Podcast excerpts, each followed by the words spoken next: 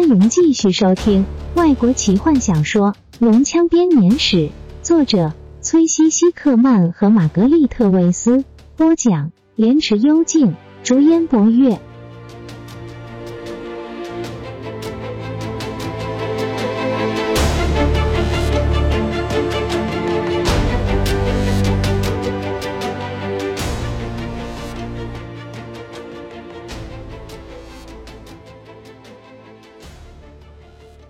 它是一只年老的金龙，同类之中最年长的一只。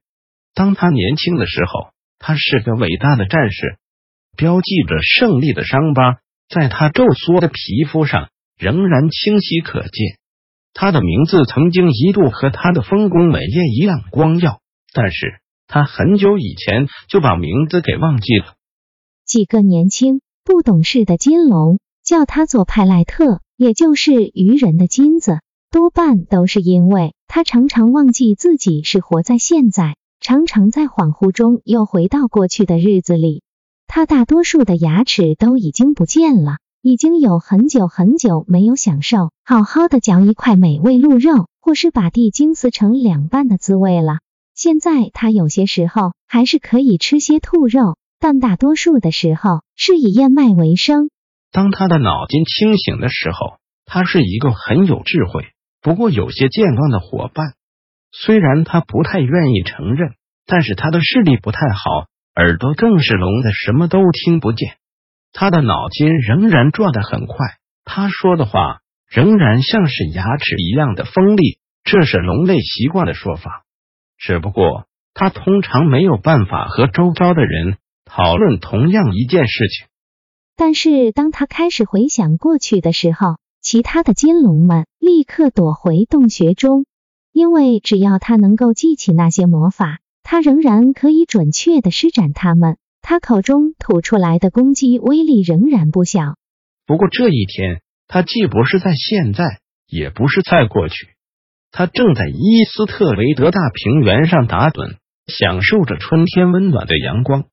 他身边是另外一位老人，头枕着他的腰部。正做着相同的事情，一个形状破破烂烂的尖帽子盖住老人的脸，替他遮挡住阳光。帽子底下是长长的白胡子，灰不拉几的袍子底下伸出穿着靴子的双脚。两个家伙都睡得很熟，金龙的腰部随着他嘶嘶作响的呼吸声不断的起伏着。老人的嘴巴张得开开的，他的鼾声。有时候会把自己给吓醒。当这种状况发生的时候，他会突然坐得挺直，帽子这个时候会飞出去，在地上打滚。它的形状还是依旧扭曲的不成样子，同时警觉的看着四周。在什么都没有发现之后，他会恼怒的喃喃自语，重新把帽子放好。在好不容易找到之后，不爽的戳戳龙的肋骨，然后继续打盹。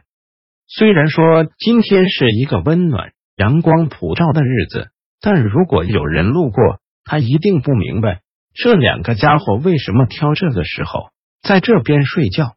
路过的人也许会猜测他们在等待什么人，因为老人偶尔会醒过来，把帽子移开，专注的看着空无一物的天空。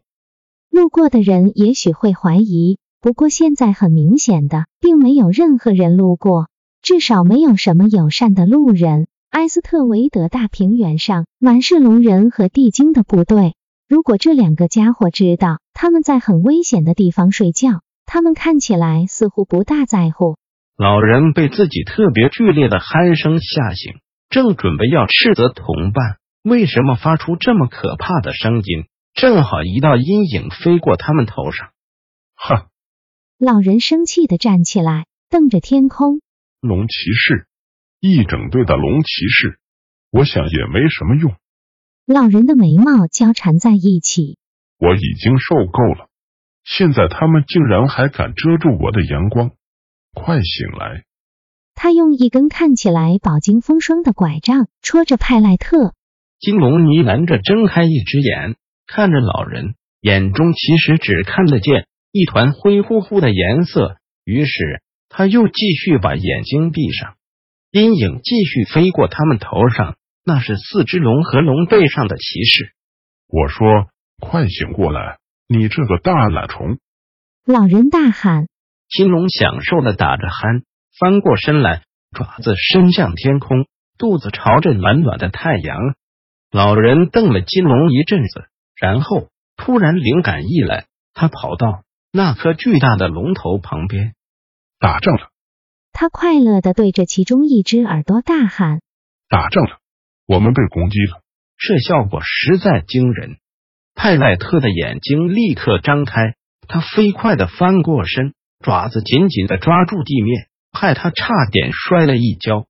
他愤怒的抬起头，伸出翅膀，开始奋力的拍打着，烟尘几乎飞起有一里高。战斗！他大喊着：“战斗！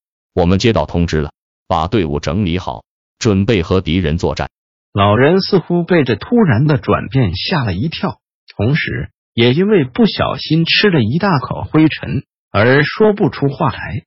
不过，看见金龙准备要升空，他还是挥舞着帽子往前跑。等等！他大喊，不断的咳嗽。等等我！我为什么要等你？泰赖特大吼。金龙看着扬起的沙尘，你是我的巫师吗？是的，是的。老人急忙说：“我是你的法师，把你的翅膀放下来一点点，好，让我可以爬上去。多谢。”你心地真好。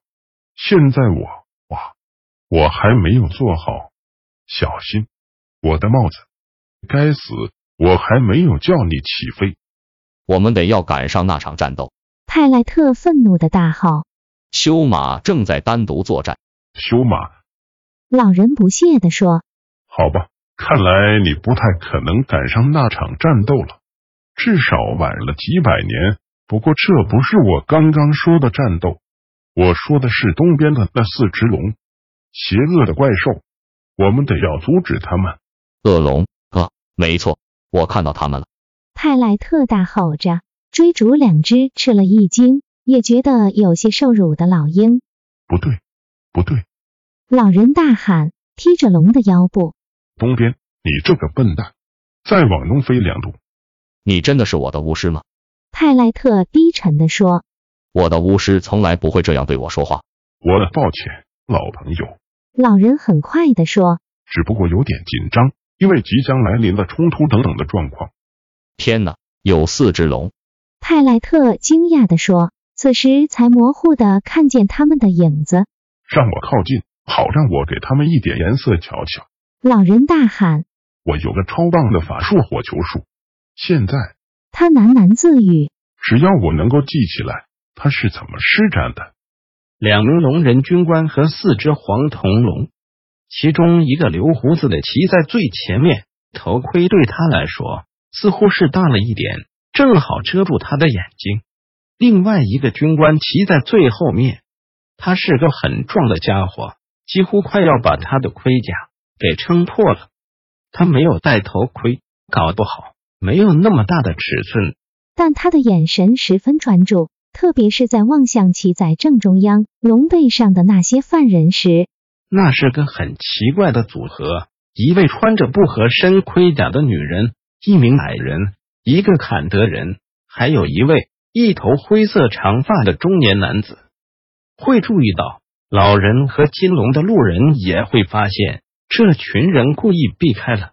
会被龙骑将的地面部队侦测到的路线，没错。当有一群龙人发现他们，大吼大叫，希望吸引他们的注意时，这两名军官假装没有听见。